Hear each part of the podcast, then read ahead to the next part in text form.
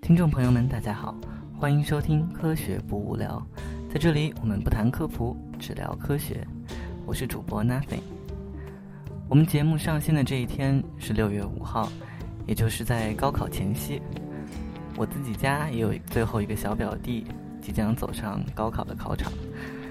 在这里，我代表我本人，也代表科学不无聊全体组创成员，祝愿这些高三考生们都能够发挥自己的正常水平，考入梦想中的大学。终于有一天，也可以说，作为一个过来人，请让我告诉你们，高考只是人生中非常小的一步，它只不过是一场考试而已，不要背负太多的负担，做最好的自己。人生的路还长着呢。好，伴随着熟悉的片头音乐，我相信很多人都已经猜出来，我们今天的主题是《绝命毒师》。今天呢，也非常有幸，我们请到了三位小伙伴，一起聊一聊《绝命毒师》背后的科学。那么，首先请嘉宾们自我介绍一下。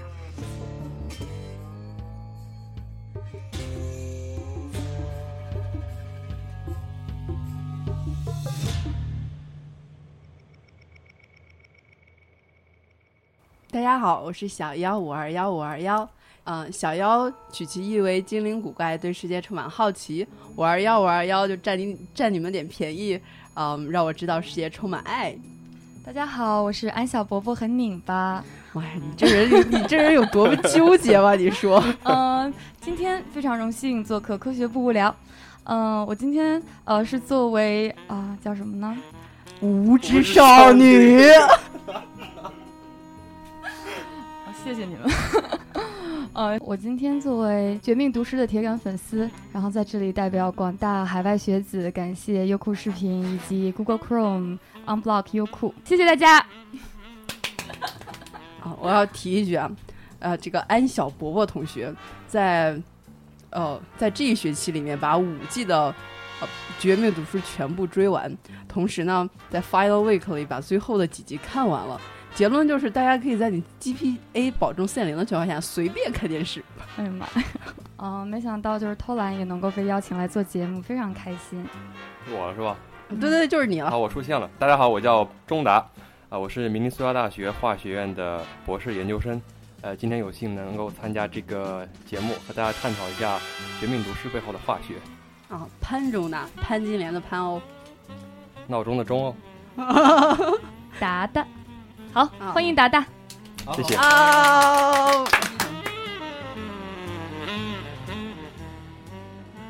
呃，最近那个美剧《绝命毒师》是非常之火，然后让很多人都爱上了化学。呃，这个故事呢，就是讲的就是一个化学天才，但是时运不济，呃，就在一个高中里面非常憋屈的当老师。后来因为命途多舛，老白就开始利用他丰富的化学知识以及艺术般的制叫什么合成手段，进行了走上了制毒、制炸弹以及嗯杀人越货的不归路。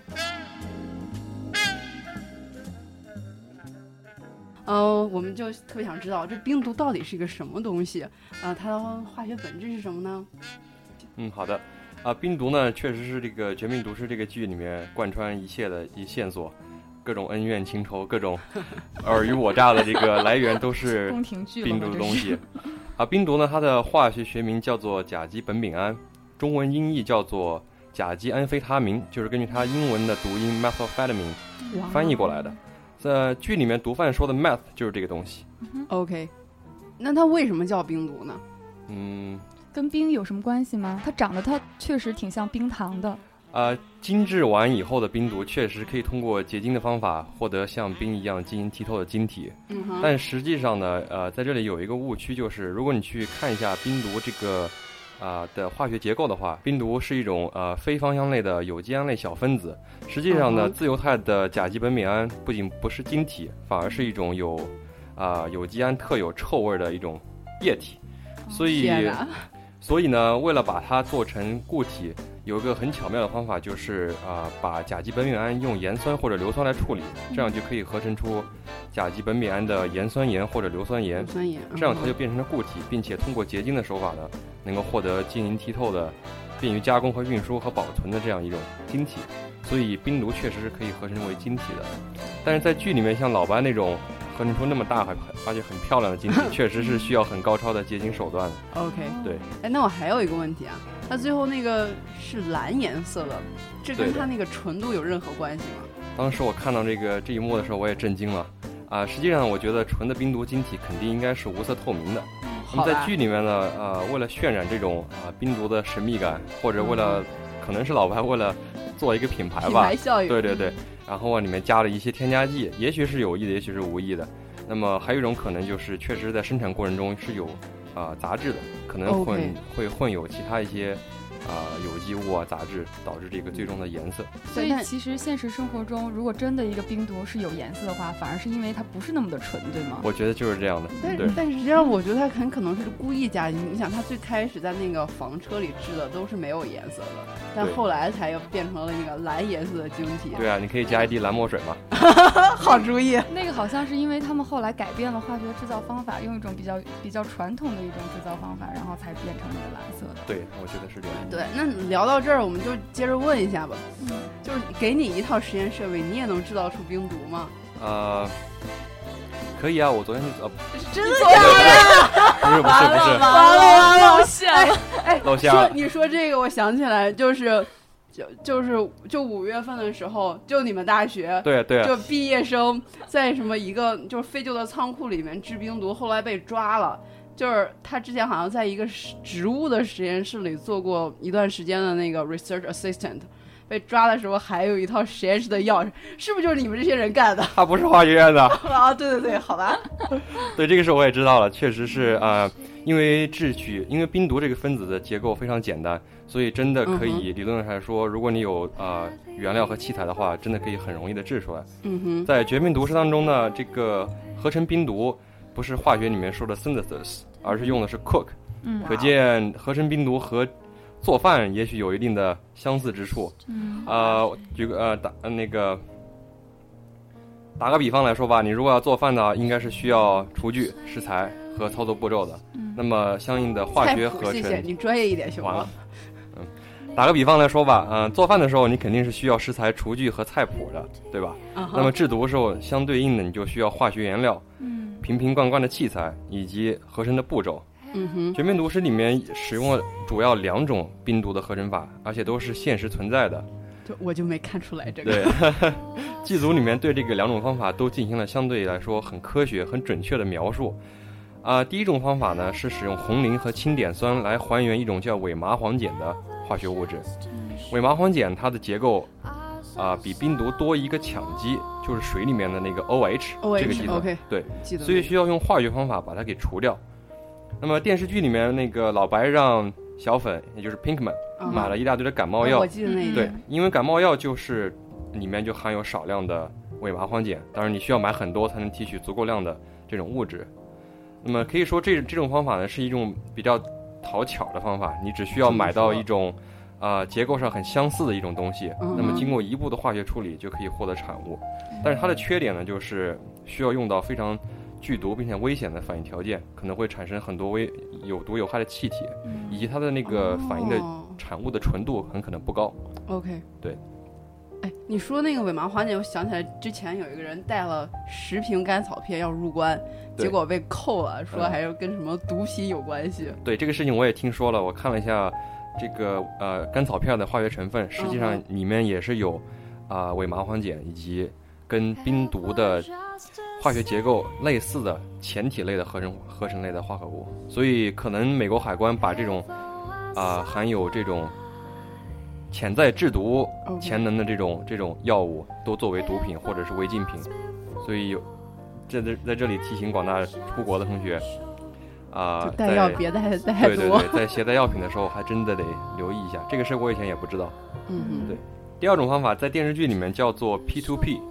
啊、当然显然它不是一种下载 方法，嗯、嗯，中文名称叫做苯丙酮还原胺化法。嗯啊、使用这种方法呢，需不需要买感冒药，嗯而是用苯基丙酮与甲胺进行缩合反应，嗯形成亚胺，然后通过加氢还原亚胺，能够直接生成甲基苯丙胺。所以这实际上是两步的反应，但是可以放在一锅里面进行。嗯就我对已经护了。你这样吧，你给我讲讲那个这个冰毒的化学结构大概长什么样？一个苯环，对，病毒里面有一个苯环，还有一个氮元素，氮一原个子。氮原子，对，就是氮原子连了一个苯环。啊、怎么说？你说怎么怎么说、 啊？左边那个叫变极，就是呃，苯环连个 CHR 叫叫 benzo group，它并不是苯基，因为苯基只是一个单独的苯环，嗯，连了一个 CHR 以后，那整个那一块儿叫变极。面积哦，那这种方法是不是就是当时那个小粉小粉和白老师就是原料用完了以后，然后他们就跑去化学仓库偷了一大罐甲胺，对然后用的这种方法，对是吗？的，对。哦，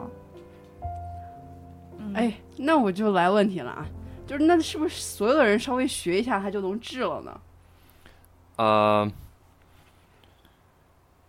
发现秘密了要。被你发 现了。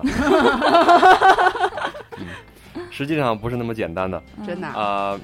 你看咱们报道出来有很多制毒窝点被捣毁，嗯哼，查出多少公斤多少公斤的那个冰毒，也啊、那他们很幸运，他们活下来了。嗯，我觉得肯定在很多，呃，有很多人在合成冰毒的过程中就挂就了。可能会挂掉，或者是好吧接触到很多有毒有害的一个气体。嗯那么这就涉及到一个问题，就是做有机化学反应呢，实验安全是很主要的，也是很重要的。哦，对我还有一个非常严肃的问题。嗯。哦，那是不是你们 PhD 做实验的时候都要把好衣服脱下来，然后开始裸奔着做实验嗯呢？呃 太邪恶了啊！呃，这个嗯这个问题没有准备，我想想啊。啊，这个我从来没有被问到过。做有机实验的人会有好的衣服穿吗？嗯， Oh, baby, can't you see? No use in waiting no more. It's a time and tragedy. Think it's nine when the clock says ten. This girl won't wait for the out of time, out of time man.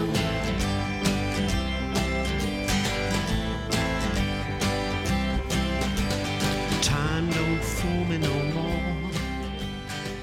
I throw my watch to the floor. 我们刚刚聊完冰毒呢，就现在接着聊聊真正的毒啊。不过此毒非彼毒，我们就来聊聊那些能杀死人的毒。我记得好像在最一开始的时候，白老师和小粉他们在那个一个破旧的 RV 里面开始制毒的时候，然后有一次，呃，就是一个地头蛇毒贩叫好像叫 Crazy Eight 找上门来，然后就是逼迫白老师给他们演示一下制毒的过程。然后那个时候白老师就急中生智，啊然后就拿着一大罐红红磷，然后一下子倒进了一个沸腾的锅里。对对对，然后一瞬间产生了大量那种好像是红色的一种气体，然后把对的两个毒贩毒死在这个 RV 里面了。对，我想问一下，这种红色气体是什么呢？这个红色气体应该是一种叫磷化氢的剧毒的气体，嗯它哼确实可以通过红磷和那个啊碱，也嗯嗯就是说在这里面应该是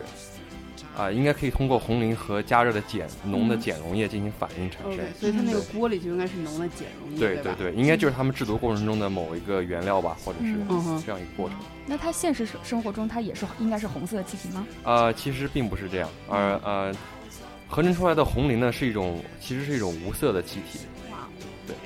所以杀人于无形，杀人于无形之中的剧毒无色的气体。哦太可怕了。哎，我记得就是故事的最一开始，就是汉克第一次带着白老师去那个制呃，就是缴缴获毒贩的那个现场的时候，好像也提到过一次说，如果在天热的时候，正常的制毒过程中有可能会产生一种呃叫磷化氢的有毒气体，这就是为什么制毒的时候一般需要戴着面罩。我想问，这是同一种气体吗？对的，是的。哦，哎，那说到这儿我就问问，那磷化氢的毒理是什么？它为什么那么容易就杀死人了呢？而且那么快？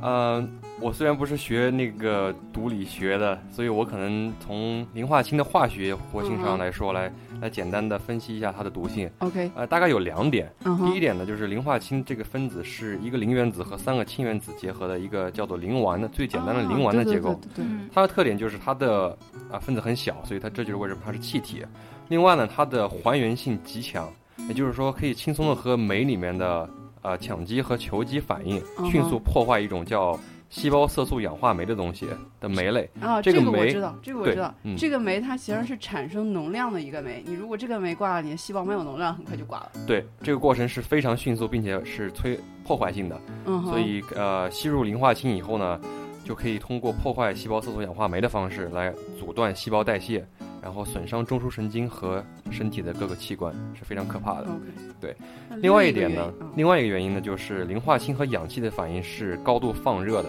嗯能够产生啊、磷的氧各种氧化物，比如三氧化二磷和五氧化二磷，以及呢磷酸，这些东西本身是有毒，并且呢嗯有比较强的腐蚀性，所以它可以作为一种酸以及毒物，能够进一步了和啊、破坏人的呼吸系统以及各个身体。哎，你说各这个，部我分想起来，我高中的时候学化学，当时就学那个磷的燃烧，就产生五氧化二磷。对，那当时咋没事儿呢？哎嗯、当时呢，你用的是火柴吗？我不知道当时磷老的师燃就烧是用磷燃烧，我不太记得啊，了。我想起来了，对对对，嗯我们我记得我们也做过这个实验，就嗯是说，呃，课堂上演示的红磷一定不是那么简，就是不是纯的，不是课堂上用的红磷一定是纯 的，对就是就是买来的那种试剂级的红磷，所以它在燃烧的时候产生的五氧化二磷呢，我觉得一来是量比较少，二是呢，嗯由于它纯度比较高，啊、在燃烧的过程中呢，它那个。产生的蒸汽啊，或者五氧化二磷呢，扩散范围有限，哦所以可以认为基本上是没有毒的。 OK，而且红磷的本身的毒性是远远小于白磷。对 make sense 嗯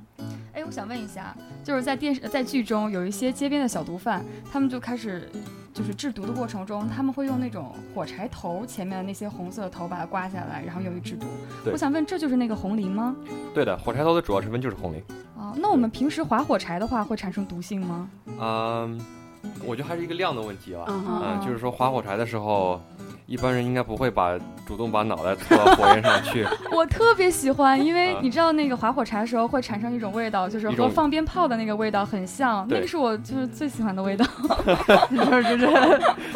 那个应该是二本质氧出来了有那个没有应该是火柴头里面有，一般会掺有少量的呃硫硫，对哦，，硫在燃烧的时候会有二氧化硫以及嗯其哼嗯他的硫化物，嗯可能会有一定的香味儿吧。臭鸡蛋气味好不好？啊，可是我或者很那是喜硫欢。化氢。对，那是硫化氢，对的，你知道这个世界上其实什么人都有的，其实还有人非常喜欢汽油味。嗯对对对。嗯还有人喜欢各种塑料味儿啊，或者是一些化工品的味道。 ，cannot 地 believe，、我还是哦觉得火柴最好闻。哦 Stop stop，stop 我们来讲讲，我们来讲讲别的。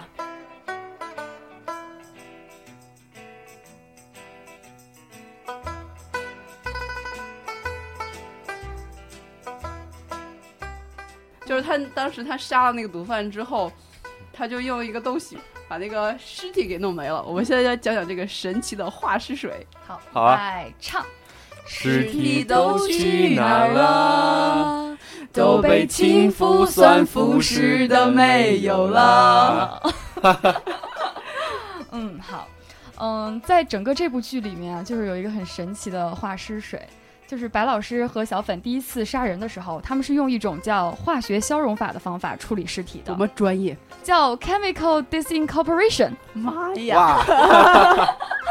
好，谢谢大家。呃，然后当时我记得白老师是交呃是交代小粉一定要去买一个塑料桶，是的然后塑料桶下面必须有是有一个三角形的标志，对为什但么是呀？小粉当那个正角形标志是啥呀？啊，应该是叫呃聚乙烯的吧？然后当时，但是小粉因为为了偷懒嘛，他就直接把尸体连着那个就是化尸水，其实就在这里面他说过是氢氟酸，直接倒到那个浴缸里面，嗯然后然整个后就对掉了。的对的，整个对浴缸包括浴缸底下那个墙体全都掉下来了。我想问一下，这个氢氟酸真的可以化尸吗？那化完了尸体的那个就是产物，那些东西都去哪儿了呢？嗯，是这样的。当时我看到这一幕也是很震惊的，尤其是浴缸 掉下来那个那个场景啊、他们腐蚀尸体呢，用的是氢氟酸这种呃这种酸啊， OK，氢氟酸是一种可以腐蚀玻璃的酸，因为它和玻璃能够反应，生成挥发性的四氟化硅。所以呢，嗯，对 OK，嗯所以呢，氢氟酸真的必须保存在塑料、塑料啊、呃材质的容器中，比如像嗯聚乙烯或者特氟龙。所以在这一点上，确实是事实。老白多方交代，呃，小小粉需要用一个塑料桶来装，就是从这方面进行考虑的。啊、但是呢，这个氢氟酸对有机体的腐蚀效果，在这个剧里面是被呃明显扩明显夸大了。啊、哦氢氟酸的腐蚀性呢，主要是因为呃，并不全是氢氟酸和浓硫酸，不知道你们有没嗯有听说我记过得？碳化对，碳化和浓硫酸啊、浓硝酸这种强氧化性、强脱水性的这个酸的作用机制不太一样。嗯哼，氢氟酸的特点是它有很强的渗透性，以及呢，它可以轻松的渗渗透你的皮肤、皮下组织，最终达到骨骼。所以，啊，氟由于另外一很重要一点就是氟离子和金属离子，尤其是人体当中的镁和钙离子的亲和能力那不就骨非头常嘛？的亲入骨头，对，嗯所以氢氟酸腐蚀人体可以直接腐蚀到骨头那一层，会带来非常大的痛苦，就这是不是就是说的渣儿都没有了？真是渣儿都没有了。但是事实上呢，氢氟酸如果假设它可以彻底的腐蚀骨头的话，但是它嗯对有机物，尤其是有机体的，比如像蛋白质啊或脂肪啊，嗯，其实并没有那么强强力的腐蚀效果。嗯哦尤其是 OK 当你和浓硫酸比起来的时候，其实它是比较弱的，嗯所以我觉得用氢氟酸来杀人或者是处理尸体，应该不会做到那么干净的哎。你说这，我想起来，就是高中的时候我们学了一种神奇的东西，叫做王水。我嗯对想知道，就用王水是不是可以，就是更快的腐蚀或者什么的？嗯，关于这个问题呢，我不是特别的清楚，但是我记嗯得那个那个美国的那个 Discovery 频道做了一期节目，嗯就是叫做《留言终结者》。嗯在这个剧当中呢，他们测试了不同类型的酸，包括氢氟酸，然后测试了这种这些酸好对专于业啊尸体的这个腐蚀的效果。嗯好像最终得出结论就是，一来就是氢氟酸的效果并没有像电视剧里面那么强， OK，其他的话，我觉得像王水和那种浓的高氯酸这种酸，嗯哼应该是可以达到将尸体基本上消灭于无形的那种状态吧。但是它的效果应该不会那么好，就是说时间会时特别间上应久该哦会长一点。对， OK，对可是王水的效果没有那么好吗？就是所有的这些东西所有的酸的话，哦可能所有王的水嗯这些所谓的花式的，对对嗯对，说到这个，其实我昨天还那个特别咨询，就是昨天我有一个同学还跟我说，因为他平时的实验中也会用到氢氟酸，是的。然后他就说的时候，其实就就觉得氢氟酸这个试剂是一个很可怕的试剂，因为他说氢氟氢氟酸和王水相比起来呢，王水是一碰到皮肤你就会就会就会觉得灼就是觉对灼就会有烧痛会苦很痛，对但是王水但是那个氢氟酸不一样，就是有的时候你可能戴着手套，但是手套上漏了一个洞，你不知道，然后坐着坐着，当低头一看的时候就可以看到一个肉窟窿，对，可能没这氢氟么酸夸张。是这样的，氢氟酸真的是非常非常可怕的一种一种酸，就是在于它的腐蚀性呢，在开始的时候你感觉不到，当它渗入到你的非常深皮下非常深入的，甚至达到骨骨头的时候，嗯那个时候已经来不及了。而且相比其他腐蚀性的酸的对人人体的破坏，氢氟酸的腐蚀并没有很好的特效药来来治疗，一般都是用那种叫做葡萄糖酸钙的凝胶来进行就处把理。它相当于就是把它中和掉，嗯对，就沉是淀掉就是用钙来中和里面的氟对，但是这也是事后的方法，其实效果也不一定好。可不可以直接砍了那块儿？哎，对了，嗯就是说氢氟酸一旦腐蚀到你的骨头的时候，由于氟离子的那个渗透作用非常的强，如果嗯哼不进行截肢的话，就会迅速的传遍嗯在整个整个身体，会带来更更加可怕的后果。哎，你说这我忽然想起来，那个牙膏里面也含有氟，就它没事儿吗？牙膏那个氟呢，呃，作用跟这个原理是不太一样的。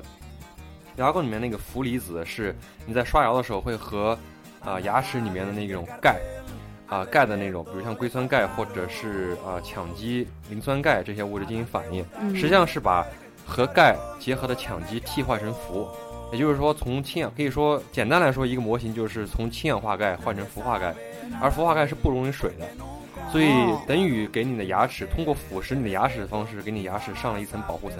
哦，说到那个氢氟酸，然后嗯，好像说那个有一些杀手就是可以随身呃携带一些氢氟酸，如果一不小心被抓到了以后，他就从他的天灵盖儿上面就这样子滴下来，这样子他就会死掉了。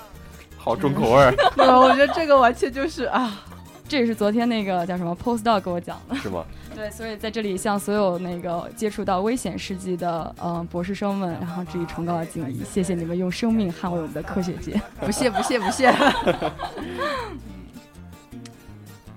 就是用的时候真的是得非常小心挺危。险就是我们组呃在清理实验仪器的时候会用到氢氟酸，但是每年只会只会用那么一次。每次用的时候，老板必须亲自在场，即使是哦学生在，即使是研究生在操作的时候，老板也会在在也会在场嗯进行那个，就是说就看着你，全程看着你。我也觉非得，常我觉得危这险个实在是需要特别好的监监督机制。就是在旁边都把那种应急的东西全部准备好，哦就是就怕以该防截万肢一的。时候啪叽 一砍，是这样吗？呃，大锤好像没看见 过。太恐怖了！收听科学不无聊，请在苹果 iTunes 商店、荔枝 FM、喜马拉雅电台、新浪微博音乐人、豆瓣音乐人 DJ 小站搜索“科学不无聊”五个汉字。同样，也欢迎听众朋友在新浪微博和豆瓣搜索“科学不无聊”，关注我们并参与互动。我们的 QQ 群也向大家开放，群号是三二二二三四九八二。重复一遍，群号是三二二二三四九八二。我们的节目会在美国东部时间每周三晚十二点，也就是北京时间每周四中午十二点准时更新，敬请期待。